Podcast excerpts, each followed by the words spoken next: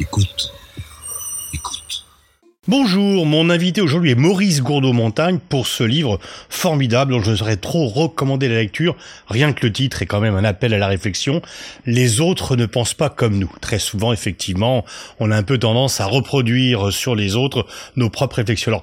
Maurice, tu as une expérience très riche sur le plan diplomatique et politique, euh, au cabinet du Premier ministre, du ministre étrangère, Sherpa et conseiller diplomatique de Jacques Chirac, puis ensuite ambassadeur à Tokyo, euh, à Londres, à Berlin et entre-temps euh, à Pékin, et pour finir comme secrétaire général du Quai d'Orsay, qui est le plus haut poste. Et en fait, tu es un praticien qui réfléchit, et donc euh, dès le départ, euh, tu, tu écris que les continents émergents en développement observent avec stupéfaction ce conflit régional entre blancs s'agissant du conflit en Ukraine. Et effectivement, sur ce conflit, oui, les autres ne pensent pas comme nous. Effectivement, les autres ne pensent pas comme nous. Euh, pourquoi j'ai cherché à, à, prendre un peu de recul, c'est que nous sommes effectivement dans un, dans un très grand basculement du monde, un grand bouleversement dont la guerre en Ukraine n'est qu'un accélérateur finalement. Parce que ce qu'on observe, c'est que c'est le dérèglement euh, du système international. Ce n'est pas nouveau. Euh, le système onusien, je ne dirais pas qu'il a fait son temps, mais il est bloqué aujourd'hui. le Conseil de sécurité ne fonctionne plus bien. Il avait été fait en 1945 par les vainqueurs. Or, la situation a évolué. Euh, le système multilatéral qui en découle ne fonctionne pas non plus. Euh, L'ONU, un certain nombre de pays s'en sont détournés, soit par unilatéralisme, c'est le cas des Américains, soit en voulant créer un système concurrent, c'est le cas de la Chine. Et puis il y a, euh, comme tu l'as dit, les émergents, c'est-à-dire ces pays dont on n'attendait pas qu'ils deviennent aussi puissants et qui eux-mêmes reconstituent par leur histoire, à travers leur histoire, soit des rêves d'empire, soit au moins des zones d'influence et des clientèles qui font que euh, eh bien le système se dérègle encore un peu plus et, se bloque et se fractionne. Et les autres ne pensent pas comme nous. C'est euh, finalement un appel à regarder euh, ce monde dans lequel, oui, nous sommes dans une guerre entre blancs parce que la période où les blancs dominaient, la période de domination occidentale, et je reprends un mot de Kishore Maboubani qui est, connu pour ceux qui l'ont lu, euh, qui est un historien et, diplomate singapourien. Kishore Maboubani dit à juste titre, j'adhère à ce qu'il dit, euh, que la parenthèse de domination occidentale qui a duré 400 ans est en train de se refermer. Ça ne veut pas dire que l'Occident n'existe plus. Ça ne veut pas dire que nous n'avons pas laissé une empreinte. Ça ne veut pas dire que les valeurs de l'Occident, qui sont notre ossature, notre notre carcasse euh, et notre raison d'être, ont disparu. Mais il y a, avec tous ces pays émergents, une autre vision du monde, une autre explication. Il y a ce que j'appellerais, en reprenant là aussi les propos d'un historien, mais anglais cette fois, euh, qui est Julian Jackson, il y a la mémoire collective émotionnelle des peuples qui est mhm. portée par tous ces par tous ces grands pays et qui cherchent eux aussi euh, avec des modes de faire différents à, à exister sur la scène internationale et à ce que le monde prenne en compte leurs propres intérêts. Donc voilà, les autres ne pensent pas comme nous, prenons-le en compte parce que le monde change. Alors notamment, tu, tu écris que ces émergents, les autres, euh, estiment que les critères moraux et l'indignation des Occidentaux divergent en fait selon la localisation des conflits. Normalement, l'indignation devrait être universelle, mais en réalité, nous varions dans notre indignation. Alors, nous avons, à travers le, système, multilatéral tel qu'il a été euh, érigé, a pour objectif de traiter les grands et les petits, les forts et les faibles, de la même manière, avec les mêmes règles. Et, et, et cela a été fait parce que nous avons, nous occidentaux précisément, dans une vision universaliste de la dignité de l'homme, des droits de l'homme, des droits humains, comme on dit, eh bien, nous avons cherché à fixer ces règles. Or, il se trouve, par exemple, quand on a des, quand on a des, des, des, résolutions des Nations Unies qui sont, je dirais, ont pour objectif d'imposer un comportement, euh, eh bien, on les applique de manière très différente. On est beaucoup plus, je dirais, euh, exigeant avec certains qu'avec d'autres. C'est le premier exemple. Je regarde par aussi euh, ce qui concerne la dignité de l'homme, c'est-à-dire les massacres, les massacres de civils dans les guerres, que ce soit des crimes de guerre, que ce soit des crimes euh, contre l'humanité, ou que ce soit dans des cas encore plus graves et plus rares, euh, des génocides. Eh bien, on regarde cela avec des yeux différents. Et ce que ressentent ces peuples, ces peuples qu'on appelle maintenant les peuples du Sud global, mais disons d'une manière générale ceux qui ne sont pas les occidentaux, c'est que nous sommes beaucoup moins regardant sur des crimes qui se commettent dans des guerres loin de chez nous que dans une guerre qui se produit à nos portes. Or, la vie d'un homme en vaut une autre. C'est ça notre profession de foi universaliste. La dignité de l'homme, de l'homme d'un continent vaut la dignité d'un homme d'un autre continent. Nous n'appliquons sans doute pas assez avec rigueur tout cela, et il y a un sentiment d'injustice contre lequel tous ces pays, je dirais, se révoltent parce que ils ne peuvent plus l'admettre plus longtemps. Est-ce que on dit souvent que les autres n'acceptent pas nos valeurs? Est-ce qu'il n'y a pas plutôt un problème de cohérence? C'est que les autres peuples pourraient adhérer à des valeurs universelles. Ce qu'ils nous reprochent ne sont pas les valeurs, c'est notre application sélective de ces valeurs. Alors je pense qu'il y a plusieurs choses. Il y a effectivement ces valeurs, effectivement la manière de les appliquer, mais ces valeurs ne sont pas exactement les mêmes, l'approche n'est pas toujours la même. Je regarde par exemple le monde asiatique. Alors c'est un peu grossier de dire le monde asiatique, parce que le monde asiatique, ça commence euh, au Moyen-Orient et ça va finalement jusqu'au Japon.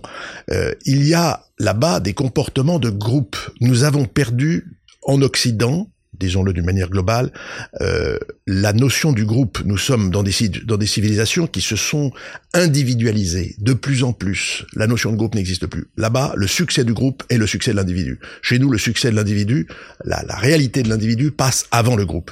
C'est une manière de voir les choses. D'autres peuples, par exemple, aussi ont des comportements de proximité par rapport aux voisins, euh, des comportements d'allégeance, des comportements qu'on pourrait qualifier euh, chez nous de féodaux, euh, par rapport le petit par rapport au grand. Chez nous, nous avons l'idée que un homme en vaut un autre, un peuple en vaut un autre.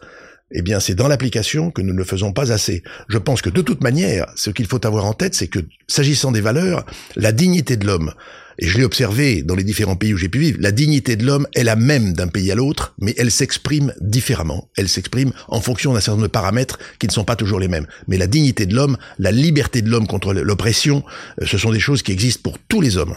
Alors tu expliques que le, effectivement, que le monde occidental a perdu non pas la puissance, mais le monopole à la puissance que les autres ne pensent pas comme nous parce qu'ils pensent par eux-mêmes et non plus. Et est-ce que un des problèmes de l'Occident est de vouloir continuer à agir comme autrefois comme du temps où il était possible d'imposer sa volonté et d'imposer aux autres de penser comme nous? Ben c'est tout le problème, c'est-à-dire que dès lors que nous avons constaté des, des, manquements à un certain comportement et que nous avons essayé d'établir des modes, je dirais des modes de règlement par la coercition, et souvent par euh, la guerre, eh bien, nous avons échoué. C'est l'expérience des, des 40 dernières années, finalement, depuis, les, depuis la guerre d'Afghanistan des Russes, disons-le, jusqu'à aujourd'hui. Ça correspond à une époque où, finalement, euh, qui est celle de la globalisation, qui est celle de la circulation de l'information, qui est celle aujourd'hui de la connectivité, l'Occident ne peut plus imposer ses règles comme il l'entend, avec, je dirais, euh, sans regarder en arrière et sans regarder autour de lui. Donc, il nous faut prendre en compte des nouveaux modes de comportement et Maintenant, je dirais encore de manière encore plus claire, aller vers la recherche du compromis. Nous sommes en tant qu'occidentaux, dans une attitude qui est celle de la conversion, du prosélytisme, c'est-à-dire que nous cherchons à imposer nos valeurs parce que nous sommes les héritiers en fait d'une civilisation qui est une civilisation prosélyte, la civilisation chrétienne. Et les chrétiens cherchent à convertir les autres. Eh bien, nous avons hérité de cela. Aujourd'hui, il ne s'agit pas de cela. Il s'agit d'essayer de voir comment on peut travailler avec les autres, comment rechercher des compromis, comment trouver le compromis qui est en fait une ligne de crête extrêmement fragile, mais qui doit être surveillée en permanence et qui permet de vivre ensemble avec des modes de faire qui ne sont pas toujours les mêmes, en étant regardant, mais en restant nous-mêmes le compromis n'empêche pas de rester soi-même, mais il faut traiter avec d'autres qui ne pensent pas comme nous, qui ne voient pas comme nous. Alors tu étais l'un des plus proches collaborateurs de Jacques Chirac pour tout ce qui est l'international et aussi pour le reste, sur la durée, sur la longue durée, et tu écris que dès le départ il avait une vision globale du sujet sécuritaire et que très vite, il se méfiait un peu de l'ubris, de l'excès d'orgueil et de triomphalisme qui avait atteint les démocraties occidentales après la fin de la guerre froide. Absolument. Euh, Jacques Chirac était très conscient que euh, la question sécuritaire est une question centrale pour les peuples. D'ailleurs, nous sommes un pays, la France, qui a eu à subir euh, dans sa sécurité les, je dirais, les choses les pires, c'est-à-dire l'anéantissement. Nous avons, en 1940, été réduits à néant. La France cette nation éternelle finalement, n'existait plus en 1940. D'où un consensus que nous avons en tant que Français sur la dissuasion nucléaire. Personne ne remet en cause, à aucun bout de l'échiquier politique, la dissuasion nucléaire. Ça pourrait exister, ce n'est pas le cas. Et donc, Jacques Chirac était conscient que la sécurité des uns implique la sécurité des autres. Et je dirais réciproquement. Et donc euh, qu'il fallait traiter ces sujets. Et euh, il était préoccupé euh, de voir, et notamment lorsque les États-Unis avaient annoncé l'axe du mal en juin 2002, qu'il y avait une une vision fracturée du monde, il y avait les bons d'un côté, les mauvais de l'autre. Ce n'est pas comme ça qu'il faut envisager les choses. Et euh, s'agissant de l'Ukraine, Chirac avait vu aussi les choses, qui étaient le résultat direct de cette hubris, de cet enthousiasme. Les démocraties avaient gagné en 1990, avaient provoqué la chute euh, de l'Union soviétique, la fin du bloc de l'Est, la libération des pays qui avaient été occupés par l'Union soviétique, jusqu'à d'ailleurs la libération de trois républiques soviétiques quatre républiques soviétiques et, plus même dans le Caucase, euh, l'éclatement des 15 républiques qui existaient autrefois euh, en URSS, mais tout cela n'avait pas été réglé par des accords de sécurité. Tout ce qui avait été acquis par les accords d'Helsinki, qui sont certainement une des périodes les plus intéressantes de l'histoire de la guerre froide, puisqu'en même temps que nous étions dans la guerre froide, il y avait un dialogue entre un camp et l'autre camp, un bloc et l'autre bloc, jusqu'à parvenir à des accords qui ont permis des accords de sécurité dans le nucléaire, euh, dans les forces conventionnelles. Il y a eu aussi ce qu'on appelait ciel ouvert. Tous ces accords-là ont été laissés de côté et sont tombés petit à petit en désuétude depuis euh, la fin de la guerre froide. Et nous nous sommes retrouvés avec des vides sécuritaires. Or, la nature a horreur du vide. Et le vide sécuritaire au centre de l'Europe et, et touchant l'Ukraine, est quelque chose, je dirais, qui nous a mis en danger tous, et nous en sommes aujourd'hui dans cette situation par négligence, par oubli, et par le fait que nous, Européens, et c'est comme ça que je le dirais, c'est-à-dire Français et Allemands principalement, nous n'avons pas dit aux Américains, c'est un sujet qui vous concerne, parce que les Russes d'aujourd'hui ont été élevés dans la guerre froide, ce sont d'ex-soviétiques, et pour eux, il n'y a que les États-Unis qui comptent. Il fallait donc régler cette question. Chirac était très conscient de ce problème. Alors notamment, ce qui reste quand même le grand fait euh, diplomatique de Jacques Chirac, c'est l'opposition à la guerre d'Irak, cette pression pas seul contre tous, mais quand même avec euh, des élites françaises qui disaient on ne peut pas se séparer des États-Unis, on ne peut pas s'opposer aux États-Unis. Donc le, le courage allié à la lucidité de s'opposer à la guerre d'Irak, d'avoir raison un peu en avance, et ensuite quand même un objectif de réconciliation malgré la dureté des propos, et notamment tu cites à plusieurs euh, endroits qu'on dira ce qui était très vindicative contre la France. Alors c'est exact, euh, ça a été une période extrêmement difficile d'un bras de fer finalement que nous avons essayé de monter, que je raconte dans le livre, comment résister à la demande des Américains qui se transforment ensuite en exigence et ensuite en pression en nous disant vous venez avec nous ou vous êtes contre nous. Chirac estimait que le Moyen-Orient était dans une très grande fragilité. Il estimait que Saddam Hussein avait mal vieilli, c'est ce qu'il disait, mais que Saddam Hussein un jour ou l'autre serait renversé. Et nous avions mis au point ce dispositif avec une résolution qui permettait des inspections sur place par les Nations Unies, Hans Blix, qui menait ces pour vérifier s'il y avait des armes de destruction massive. Et dans un deuxième temps, s'il y avait eu une entrave à ces missions, il y aurait eu une résolution pour décider de la paix ou de la guerre. Et euh, nous avons euh, mené cette, tout cela pas seul, nous avons trouvé des alliés. La chose qu'il faut comprendre aujourd'hui, c'est qu'un pays ne peut plus agir seul. Il peut prendre un leadership, il peut lancer des idées, mais il doit avoir des partenaires. C'est l'époque où nous avons trouvé les Allemands comme partenaires, les Russes et les Chinois. Nous étions effectivement les quatre pays, ce qui était important au Conseil de sécurité, parce qu'il fallait éviter une provocation du Conseil de sécurité par ceux qui auraient voulu faire avaliser, sans l'application de cette résolution que je rappelais, euh, la décision de faire la guerre en Irak. Alors, euh, ce qui était en jeu, c'était tous les équilibres euh, de la région, et on a vu ensuite ce qui s'est passé avec, euh, la, la, le, je dirais, le déferlement des chiites contre les sunnites dans les différentes capitales de la région, Bagdad, la Syrie, le Liban avec le Hezbollah, et un peu plus tard il y a eu les Houthis, et puis la réaction ensuite qui a été l'État islamique. Bref, c'est une situation qui était très grave. Euh, Néanmoins, lorsque nous avons nous avons résisté aux Américains face à des gens qui étaient, comme tu le rappelles, Condoleezza Rice, qui était mon interlocutrice, extrêmement structurée, avec elle aussi, qui ne pensait pas comme nous. Les Américains avaient vécu dans leur chair euh, l'affaire des tours jumelles de New York. C'était la première fois depuis le sac de Washington en 1812 par les Anglais que les États-Unis étaient atteints sur leur sol. Donc cela suscitait chez eux une très très grande, une très très forte réaction. Mais de là à aller semer un désordre durable dans toute une partie du monde, c'était là que nous ne pouvions pas suivre les Américains.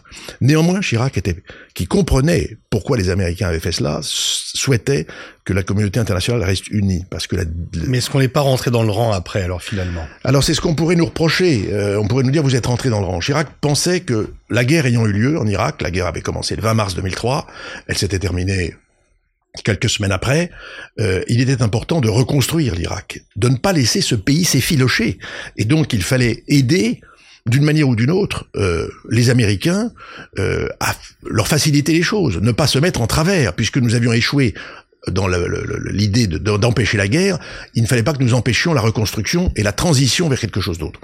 Ça n'a pas marché il y a eu énormément d'erreurs qui ont été qui ont été faites, pas de notre fait en l'occurrence. Mmh. Et, et, et, donc, est-ce que nous avions, est-ce que nous n'aurions pas dû faire autre chose avec sur la base des quatre pays que j'ai cités, France, Allemagne, Russie, Chine, essayer de créer autre chose?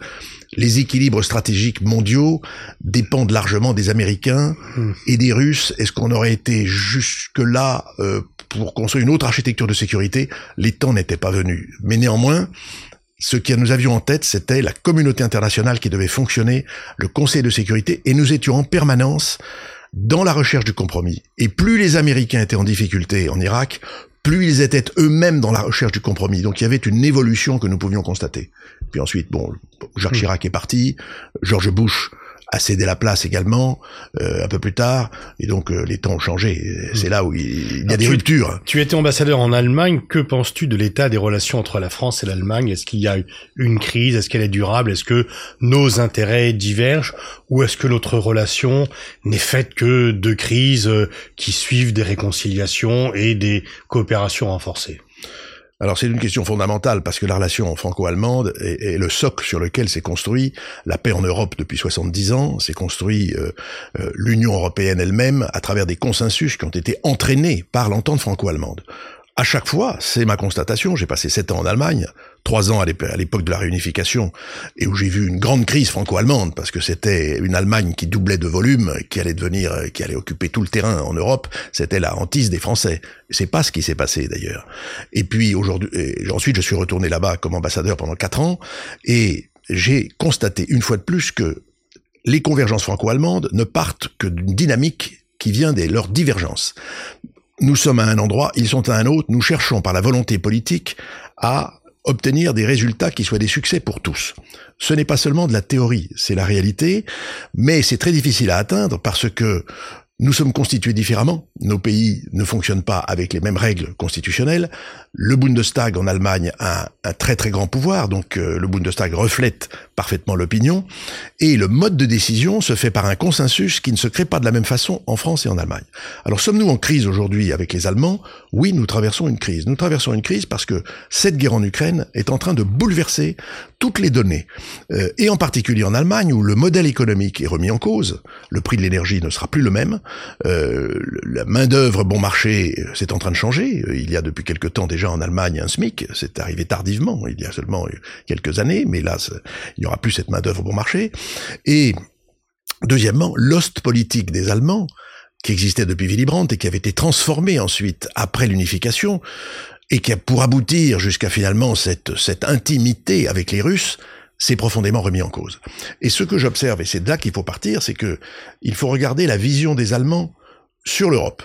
Euh, le discours de Olaf Scholz, qu'il a tenu à Prague il y a quelques semaines, est fondamental. Aujourd'hui, les Allemands sont à nouveau en train de reprendre un axe, un, centre de gravité qui les amène plus vers l'Est. Il est donc important de regarder quels sont leurs objectifs, faire monter par exemple les Balkans occidentaux, euh, avoir une politique particulière vis-à-vis -vis de l'Ukraine, traiter les États baltes, mais nous, que faisons-nous en face de cela?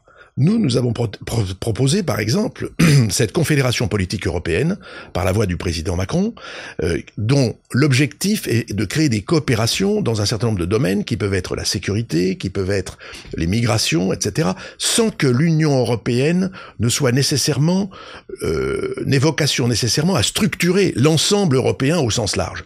Il faut travailler. C'est le moment de travailler. Nous avons pour cela, et c'est une force du franco-allemand, des structures le Conseil des ministres franco-allemands, les conseils de défense franco-allemands. Nous avons toutes sortes de coopérations, de jumelages. Nous sommes dans une intimité avec les Allemands euh, depuis longtemps. Nous sommes habitués les uns aux autres. Il est important de, je dirais, de retrouver euh, la flamme qui nous permet, à, entre Français et Allemands, de travailler parce que, somme toute, et ça c'est une de mes constatations, et je le dis dans le livre, euh, nous avons construit la relation franco-allemande après la guerre, non pas tant Bien sûr, c'était essentiel pour ne pas refaire la guerre que nous avons faite tous les 30 ans pendant 300 ans, depuis les traités de Westphalie, mais parce que nous avons un socle commun de valeurs franco-allemandes, des valeurs de liberté. Le mot liberté en français et en allemand, je dirais, s'applique aux mêmes choses. La liberté de réunion, la liberté d'expression. Nous nous sommes battus jusqu'à la révolution de 1848 et tout le XVIIIe siècle sur les mêmes valeurs. En 1945, nous avons redécouvert ce socle, et c'est là-dessus que nous avons construit cette base pour l'Europe. Donc je crois que nous avons beaucoup à travailler. Il y a une crise du franco-allemand aujourd'hui, je pense qu'elle sera surmontée parce que les fondamentaux franco-allemands et la volonté politique existent pour avancer. Alors le président Macron avait dénoncé le néoconservatisme euh, lorsqu'il est rentré en fonction, il se réclame du gaulo-mitterrandisme. Est-ce que euh, ces affirmations ont résisté au choc de la guerre d'Ukraine? Je pense que euh, ces affirmations euh, sont nécessaires, ce sont des intuitions qui sont justes, c'est-à-dire que la France, euh, et ça j'ai essayé de, de, de, montrer pourquoi je dis ça, la France est un pays, je dirais, une puissance moyenne à vocation globale. Je dirais aussi la France est une puissance moyenne, mais pas n'importe laquelle. Nous avons un statut qui est celui de membre permanent du Conseil de sécurité. Ce statut existe encore. Nous sommes un pays doté de l'arme nucléaire au titre des traités, au titre du TNP. Et donc, ceci nous donne, je dirais, une voix et une légitimité pour pouvoir traiter avec les plus grands et avec les émergents notamment qui attendent la voix de la France.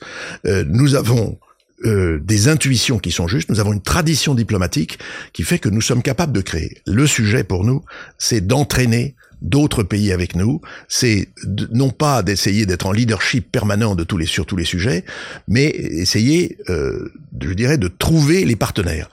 Pour cela, et ce sont des intuitions du président de la République, et je crois qu'il faut les poursuivre, il faut sortir de l'entre-soi l'entre-soi occidental. Aujourd'hui, nous sommes dans un entre-soi où il y a finalement euh, les pays occidentaux, ce qui, est très hétérogène. Euh, les États-Unis n'ont pas les mêmes intérêts toujours que l'Union européenne. Ce sont en fait les pays qui appliquent les sanctions, les pays de l'OCDE. Nous sommes enfermés dans ces pays-là. Il est important d'aller ailleurs. Il y a l'Inde, il y a la Chine. Euh, la Chine est en difficulté avec euh, le post-Covid et le, le Covid-0, mais la Chine, aujourd'hui, a réussi à prendre un leadership qui est extrêmement important, leadership politique, on le voit avec les BRICS, qui vont s'élargir. On le voit avec l'organisation de la coopération de Shanghai, dont on a découvert l'existence alors qu'elle existe depuis près de 20 ans. Euh, on le voit euh, en Asie-Pacifique avec la mise en place de cette grande zone économique qui s'appelle RCEP, la zone économique régionale de, globale de coopération, dans laquelle sont 15 pays, dont des pays dits occidentaux, l'Australie, le Japon. Que faisons-nous, nous Français? Qu'est-ce que l'Europe fait par rapport à cela? Donc, il est important d'avoir des partenariats. Je dis sortir de l'entre-soi. Regardons la politique de l'Inde, qui va présider le G20 l'année prochaine. également travaillé, tu étais en poste également en Inde. J'ai été en poste en Inde comme euh, comme jeune euh, comme jeune diplomate et, et j'ai été indianiste, si je veux dire. J'ai appris des langues indiennes. Voilà. Donc c'est c'est un sujet qui m'a toujours passionné. L'Inde était une niche à une époque. Aujourd'hui, l'Inde est un acteur majeur euh, de la diplomatie internationale, avec une théorie qu'il faudrait étudier de près, qui s'appelle le multi-alignement, mise en je dirais en musique par Jay Shankar, qui est le ministre des Affaires étrangères. Le multi-alignement, ça veut dire être dans une alliance, mais ne pas se priver d'aller parler à d'autres. C'est ce que la France a toujours fait. Euh, alors certains le font avec plus d'outrance. Je pense aux Turcs qui appartiennent à l'OTAN et qui le lendemain sont aux BRICS et demandent leur adhésion aux BRICS. Euh, je pense aux Indiens eux-mêmes qui un jour vont à un outreach du, du, G7, une réunion élargie du G7, et le lendemain vont à une réunion des BRICS ou de la coopération de Shanghai, ou font même des manœuvres avec les Chinois et les Russes au large de Vladivostok il est important de sortir de l'entre-soi. C'est la vocation de la France, c'est la tradition de la France, nous l'avons toujours fait, il faudrait le faire plus. Dernière question, euh, par rapport à ton expérience chinoise, les Américains font de plus en plus pression sur nous pour créer une coalition des démocraties contre un axe des pays autoritaires. Est-ce que nous avons intérêt à les suivre sur cette voie? Ma conviction est que c'est une voie qui peut être très dangereuse. Euh, ce n'est pas notre vocation, je le disais à l'instant, mais surtout, euh, ce que je redoute, c'est que la dépendance dans laquelle nous nous sommes mis, malgré nous, euh, avec la guerre en Ukraine, nous amène à être dépendants de l'énergie américaine, et aussi de quelques autres pays, mais nous sommes passés d'une dépendance russe à une autre dépendance. Euh, nous nous sommes aujourd'hui dans une situation où 23 pays sur 27 de l'Union européenne sont dans l'OTAN, depuis l'adhésion de la Suède et de la Finlande, et donc nous sommes dans une situation où tous ces partenaires européens vont s'équiper avec de l'armement américain. Plus il y aura d'armement américain, moins il sera cher, et moins il sera cher, plus ils en vendront. Et donc, c'est une situation où la, je dirais, la dimension européenne de la défense risque d'être réduite à un pilier européen au maximum, ou alors de faire de nous des prestataires des Américains. Je crois qu'il est important aujourd'hui de sortir de cela, et surtout, et c'est le dernier point, ne pas se laisser embarquer le mot est trivial, mais embarquer dans une croisade anti-chinoise, car pour les Américains, pour des raisons compréhensibles, il y a une confrontation stratégique dans le Pacifique.